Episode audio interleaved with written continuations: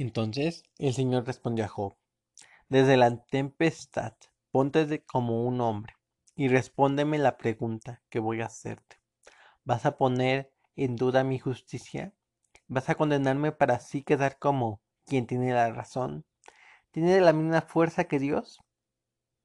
¿Y voz de trueno como Él? Entonces, viste de, de grandeza y majestad. Cúbrete de gloria y honor.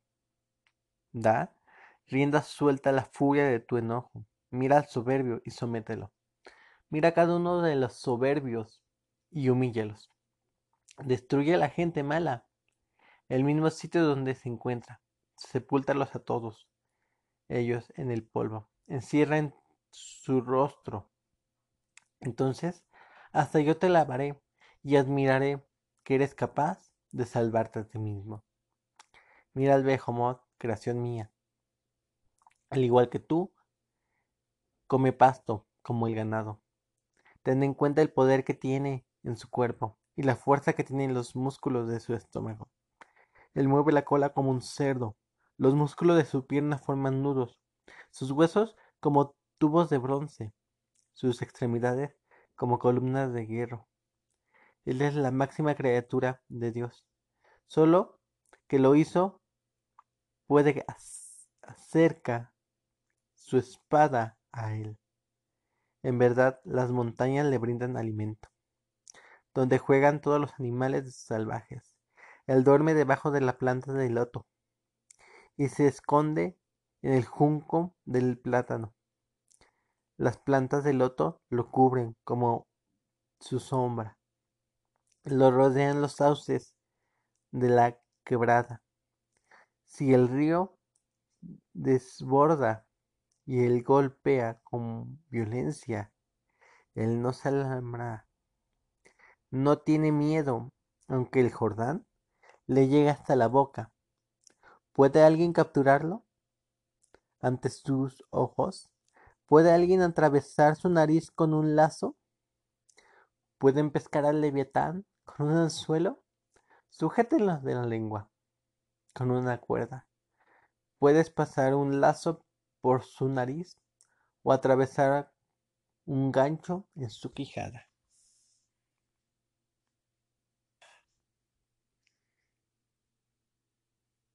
Familia, Dios les bendiga. El día de hoy empezamos a leer en la parte de Job, capítulo 40, del versículo 6 al versículo 24 y el capítulo 41 del versículo 1 al versículo 2. Y me llama la atención este relato, porque Job primero habla con Dios, le pide y le exige respuestas. Job en ese momento calla, Dios contesta y en eso Job tiene otra participación y dice, wow, no sabía lo que pasaba y si lo vemos en el versículo 5 del capítulo 40 dice, ya hablé una vez, pero no lo haré más. Hablé una y otra vez, pero no voy a añadir nada. Y esto lo dijo porque cuando Dios le muestra toda la grandeza, la plenitud, su majestad, él se queda sin habla porque él comprendió que todo lo que había hablado no tenía razón.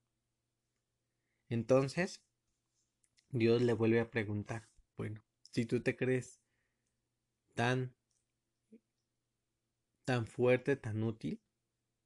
Ven, rétame, pórtate como un hombre, habla cara a cara conmigo, vístete de tu gloria, vístete de tu honra que tú dices, y si tú eres capaz de poder incluso de exterminar a, los soberbios, de matarlos, de todo ello, yo te alabaré. ¿Acaso tú te puedes poner con una bestia tan imponente como el Behemoth y el Leviatán? Bestias con una magnitud que hombres y mujeres le temían. A la actualidad, incluso el leviatán produce temor. Lo utilizan muchas personas como la representación del caos. Es el monstruo de ellos, el monstruo del caos. Un monstruo tan tremendo y tan horrible. Pero Dios lo creó. Y lo creó no porque fuera un sueño loco que tenía Dios y no, porque Dios lo hizo tan hermoso, tan imponente, y en esos dos animales plasmó la grandeza de Dios. En un monstruo donde tenían temor las personas, pero a la vez en otro monstruo, en otro animal, donde también le tenían Nadie piensa que en esos dos animales, uno terrestre y otro marino, hubiera tanto grandeza y tanto temor. Hoy vamos a ver una parte hermosa. Cómo Dios tiene el cuidado de todo, pareciera que nosotros no vemos nada. Vamos a orar antes de empezar. Padre, te doy gracias por este día. Es hermoso. Es incluso maravilloso poder ver el cuidado y el control que tú tienes. Sabes tú al mostrarme estos del Behomot y el Leviatán, puedo ver tu grandeza y tu majestad. Hoy habla a nuestros corazones. Tú usa mi boca para que yo pueda mostrar tu palabra. Y muéstranos tu maravilla y tus palabras. Padre, te damos gracias en el nombre de Cristo Jesús. Hoy tomamos un día más de este devocional. Hablamos. Háblanos en el nombre de Cristo Jesús. Amén. Y bueno, empezando también con esto, hemos visto un poco de la justicia. Y hemos visto un poco de ese amor. Uno puede decir, Dios, me está yendo tan mal. Y ves a tu alrededor y pareciera que ves tu propia miseria. Pero puedes ver a tu alrededor y no te das cuenta de lo que está actuando Dios. Me llaman mucho dos animales, el Behomot lo toman como si fuera un imponente hipopótamo por las características que menciona en qué lugar se encontraba, dice que estaba por los sauces, por el loto y que eh, incluso estaba debajo del agua. Entonces se entiende que era como tipo hipopótamo. Y el leviatán. Dos animales con fuerza e imponentes, que nada los podía matar. Mm, de hecho, si seguimos leyendo, en el versículo 19, hablando de Leviatán, dice, dice, echa fuego por la boca y le salen como chispas. Echa humo por la nariz, como cuando el, se el humo de una olla que hierve. Sopla su aliento y hace arder el carbón. Salen llamas de su boca. Tiene un cuello muy fuerte. El que se lo encuentre se llenará de pavor. Tiene pliegues de la piel fuertemente adheridos a su carne. Es inseparable, su corazón es duro como una roca, tan duro como la piedra de moler. Y uno dice, bueno, es que hizo animales tan majestuosos animales como un dinosaurio. Y aquí te muestra que Dios creó a estos animales tan imponentes. Y yo al pensarlos digo, wow, yo creo que hasta una persona se pudo inspirar cuando hizo los cuentos medievales de esto. O sea, ¿quién puede creer que un animal que expulse fuego e humo? Un animal con una dureza que ni una espada pueda penetrarlo. ¿Quién se imaginaría? Pero Dios lo creó. Y lo creó tan hermoso, Ahora, aquí en esta parte, además de ver la creación,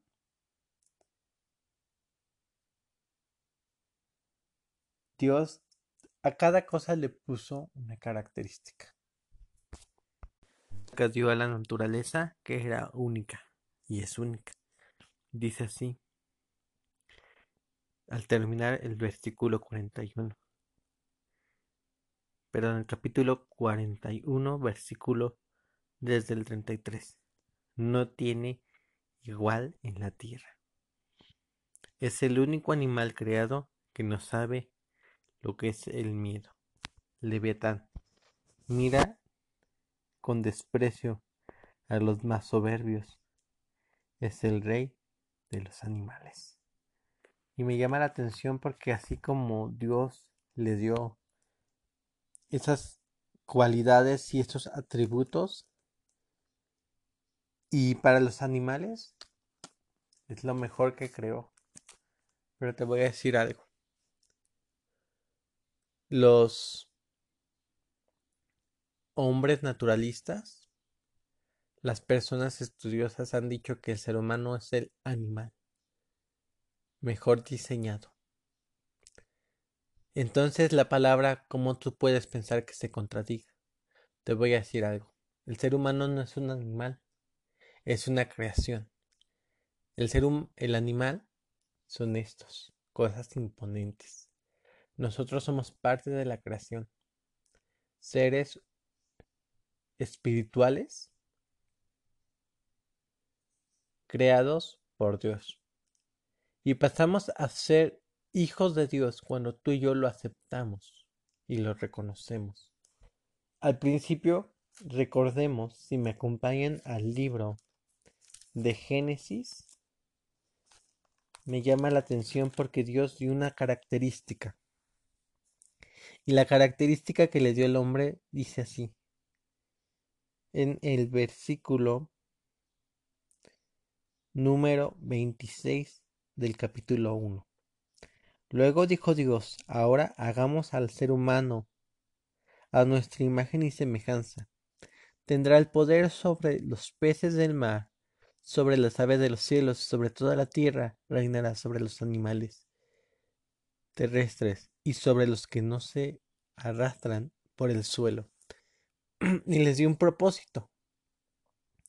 Les dijo que en el versículo 28 que tengan muchos hijos, así poblarán el mundo y ejercerán control sobre él, sean jefes de los peces del mar, de las aves del cielo y de toda criatura que se arrastra por el suelo. Y me llama la atención porque entonces, ¿cómo es posible que el leviatán no tenía miedo a nada? Lo que pasa, que el ser humano hizo un intercambio y le dio a Satanás esa autoridad.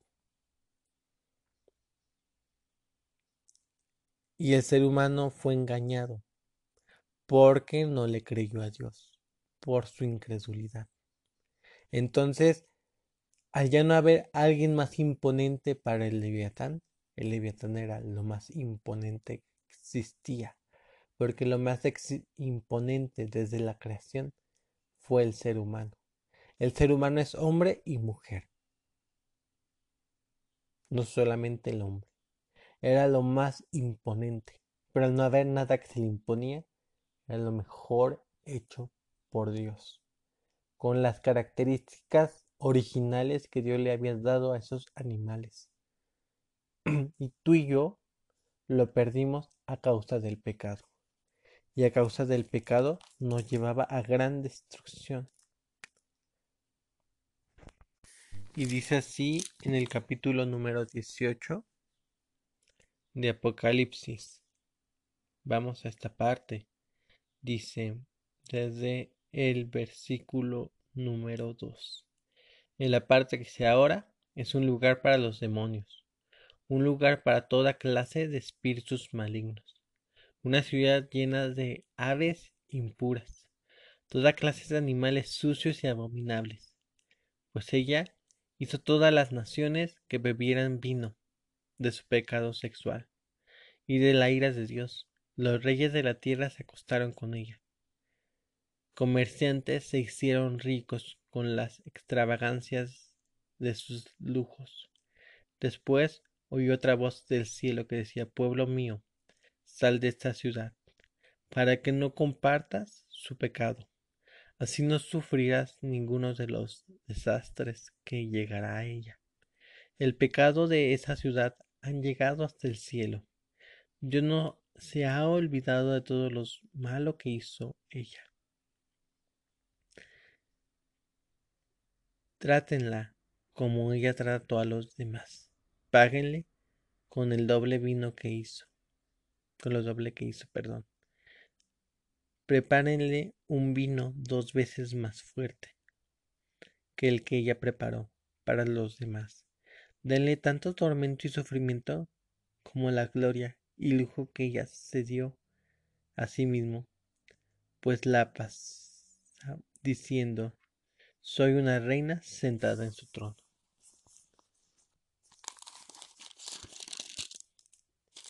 Soy una viuda que nunca estaré de luto. Y más adelante dice así. En ti nunca más brillará la luz de una lámpara. Nunca más se escuchará la voz de un novio o de una novia. Tus comerciantes eran los más importantes de la tierra. Las naciones fueron engañadas por una magia, por tu magia. Babilonia fue la culpable de la muerte de los profetas y del pueblo de Dios. Todos fueron asesinados en la tierra. Y me llama la atención porque aquí habla de Babilonia. Pero Babilonia aquí significa que es el gobierno de Satanás, el gobierno de este mundo. Y que este gobierno embriagó a toda la humanidad. La convenció y puso a toda la humanidad en contra de Dios. Pero algo más aberrante que hizo. Y que con ello toda la humanidad ha hecho junto con ella. Dice que hizo pecados sexuales, y con ello, no solamente tuvo lujos de extravagancia, sino que algo más. Dice así que ella engañó y que aparte les daba tormento y sufrimiento a costas de los demás. No sé tú, pero el día de hoy yo estoy viendo a un gobierno que te ofrece todo a cambio de nada. Te está engañando y te engañó. Te lo digo porque a mí un día me sucedió eso. Satanás un día se me presentó realmente. Me ofreció me ofreció todo lo que para una persona quiere fortuna, reconocimiento. Y pareciera que era tan lindo y tan hermoso.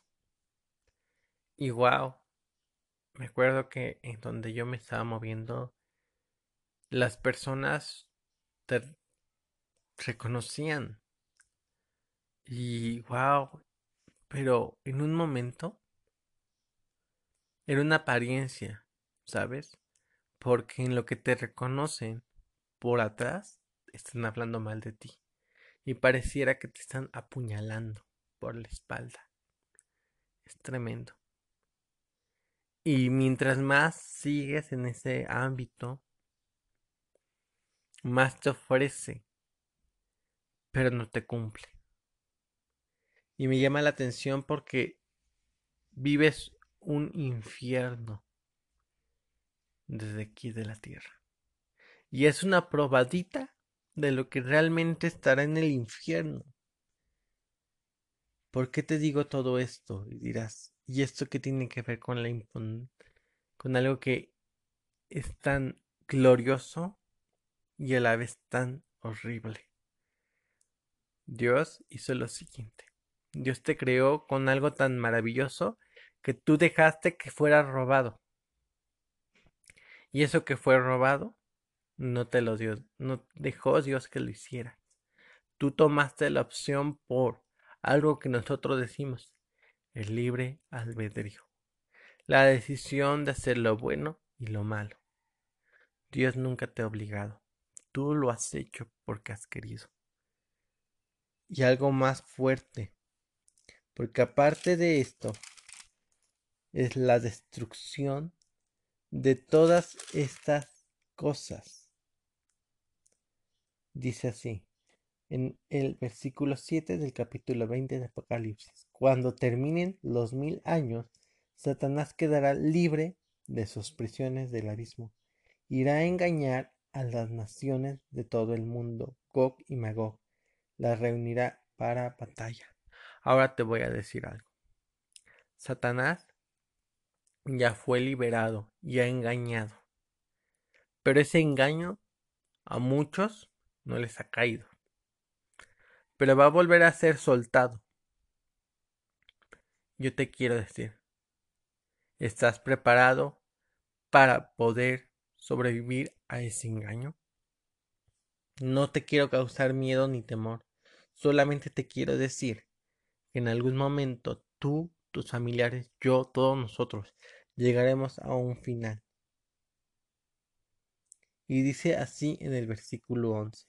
Después vi un gran trono blanco, y al que estaba sentado en él los cielos. Vi enfrente del trono los muertos grandes, los pequeños, el libro de la vida que está abierto junto con otros libros.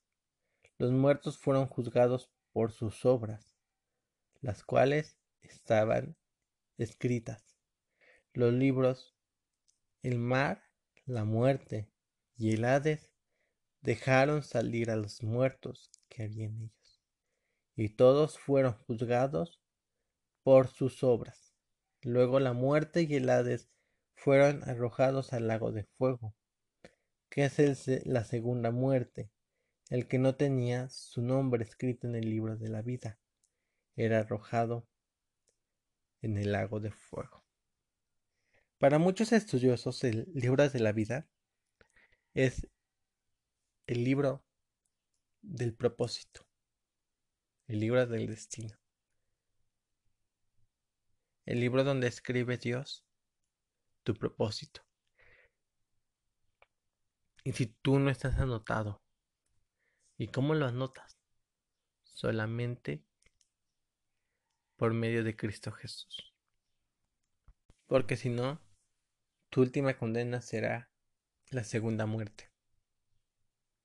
La segunda muerte es algo tan difícil, tan fuerte. Y dice más adelante.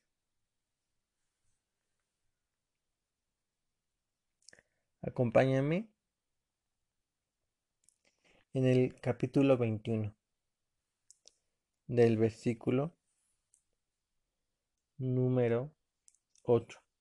Pero los cobardes, los que renunciaron a su fe, los abominables, los asesinos, los que cometen pecados sexuales, los que practican brujería, los que adoran ídolos, los que menos los mentirosos tendrán un lugar en el lago de fuego y azufre.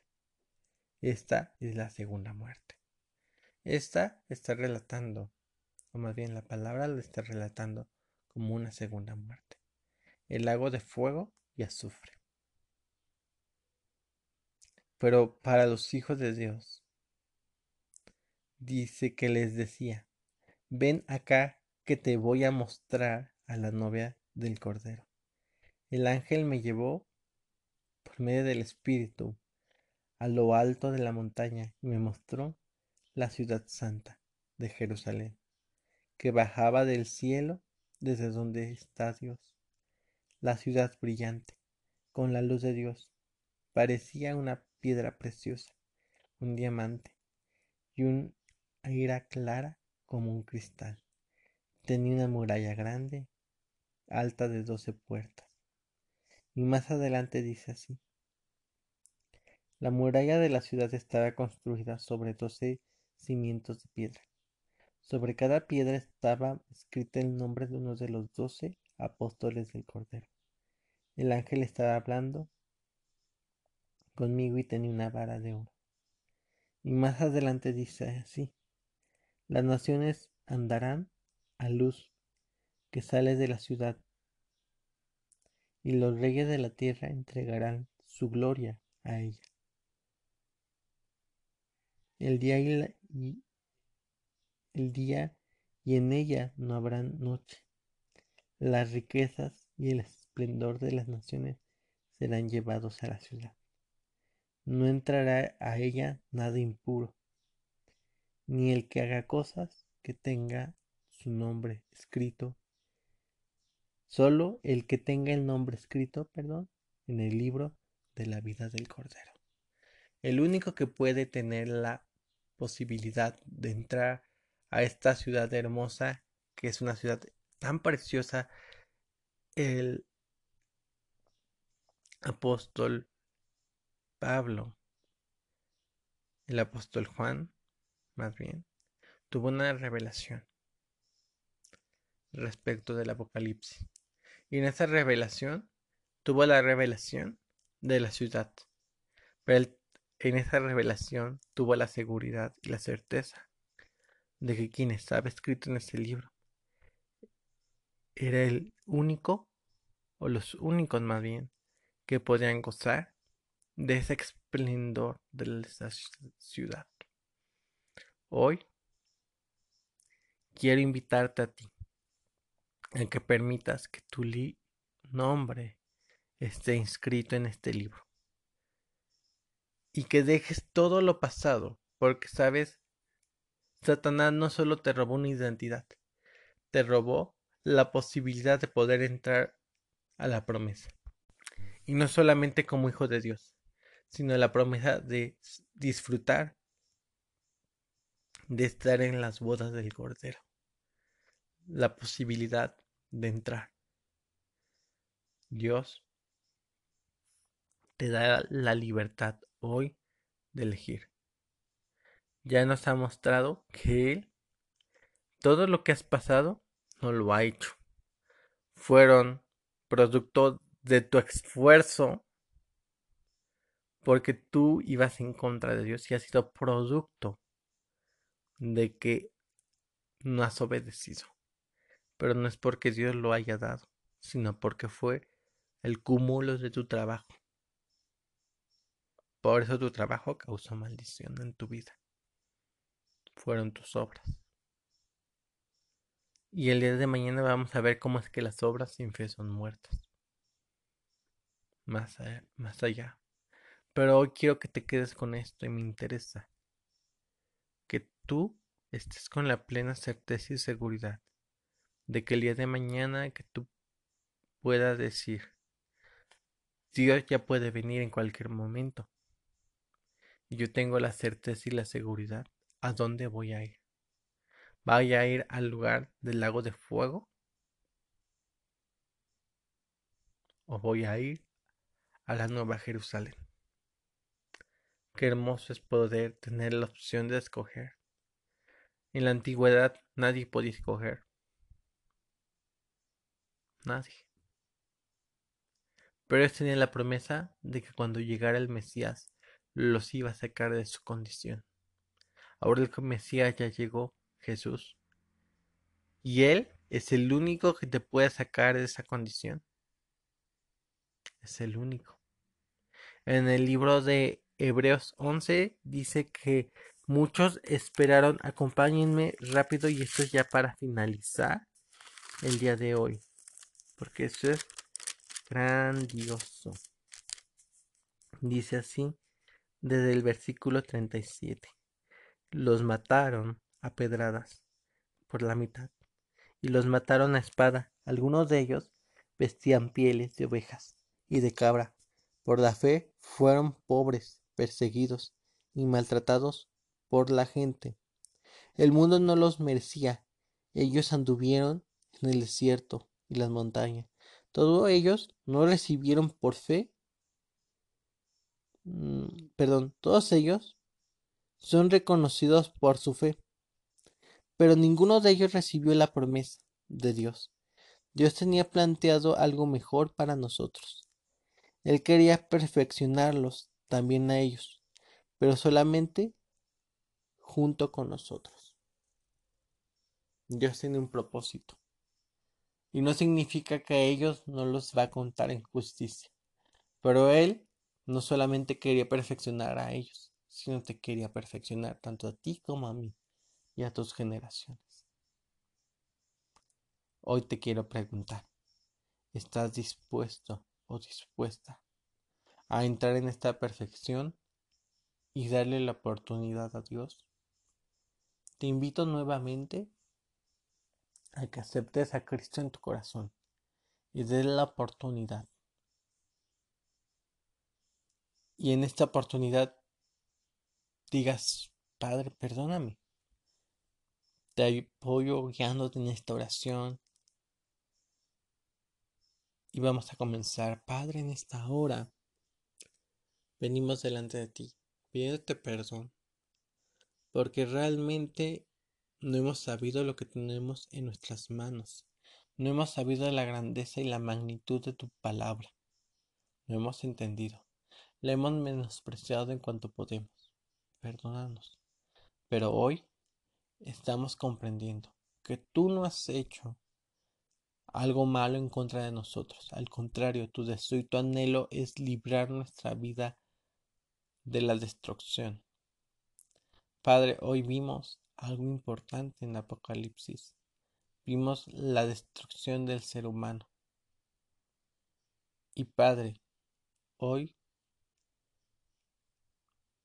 queremos tener la oportunidad de tomar la decisión y voltear y decir queremos caminar hacia ti. Queremos ir hacia ti aunque sea por conveniencia, por no querer ir al lago de fuego, pero lo queremos más hacer por amor. Perdónanos si te hemos despreciado y menospreciado, pero hoy te reconocemos y te pedimos perdón. Te damos gracias y que nuestro nombre esté inscrito hoy en el libro de la vida. Ya basta de ver mi condición y hoy quiero verte a ti.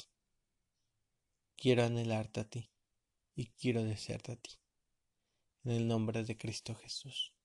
Amén.